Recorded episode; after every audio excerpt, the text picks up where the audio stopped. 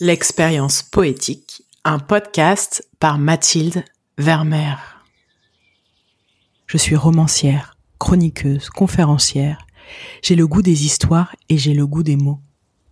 J'ai cette conviction que la littérature est d'abord une nourriture pour l'âme.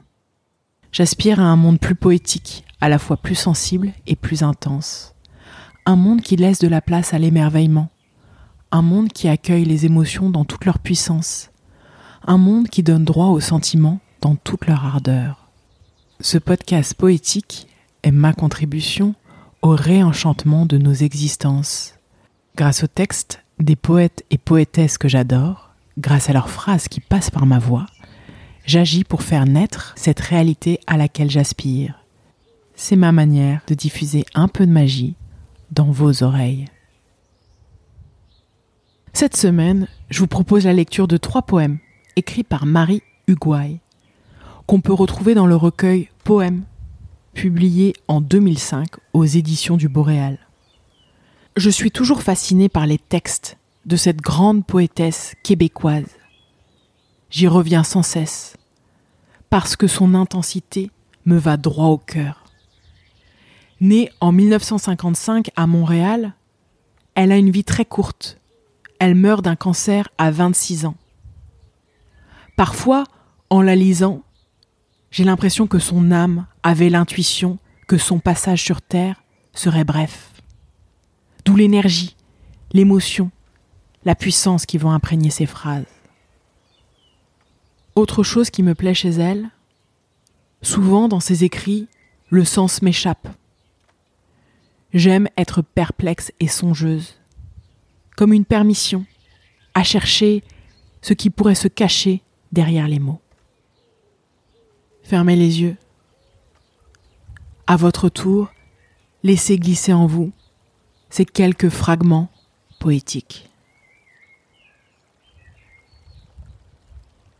Tandis que c'est le soir, que tout s'allège sous la menace d'un orage, le vent est si enveloppant, que tu y pressens des limites d'algues et de noyers. Et les nuages qui s'avancent le long des terres nues semblent fertiles et prêts à rejoindre l'intense floraison de la lumière horizontale.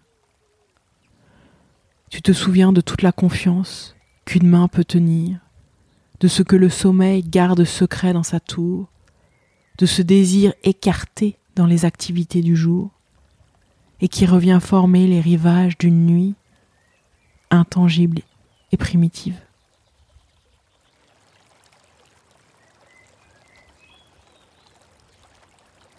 Le second poème pourrait être la continuité du premier.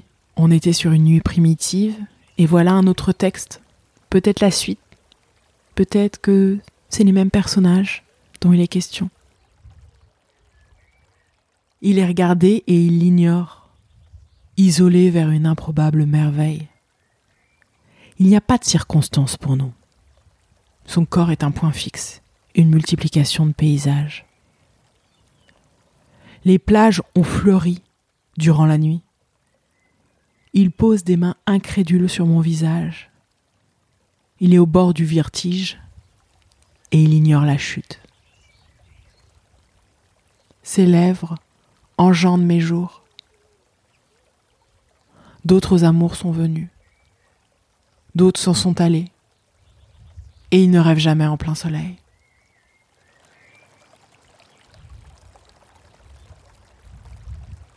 Le mystère des phrases de Marie. Allez, dernier texte, dernier univers. Voilà un temps irrégulier, en trajectoire d'or et de rose, indispensable à ma rêverie accoutumée. Un temps inégal et baroque, avec de grandes bouffées proches de la pluie, lors des nuits édentées de juillet. Les blessures étaient faciles, à force de tant de douceur salvatrice. Maintenant, nous ne pourchassons plus aucun épanchement de l'atmosphère avant le seuil limbé de nos silences. Je vous désire de nulle part, d'aucun mot décisif, mais d'une supplication invisible, où convergent tous les sentiments exaltés.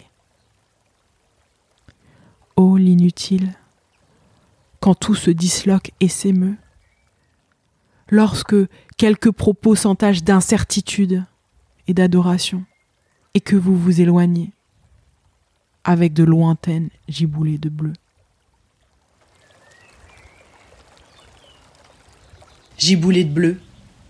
Je crois que j'aime tant la poésie, et celle de Marie en l'occurrence, pour ce côté mystique, pour ce contact avec ce qui nous dépasse. Après tout, il n'y a aucun mode d'emploi pour appréhender le temps, l'amour, la vie.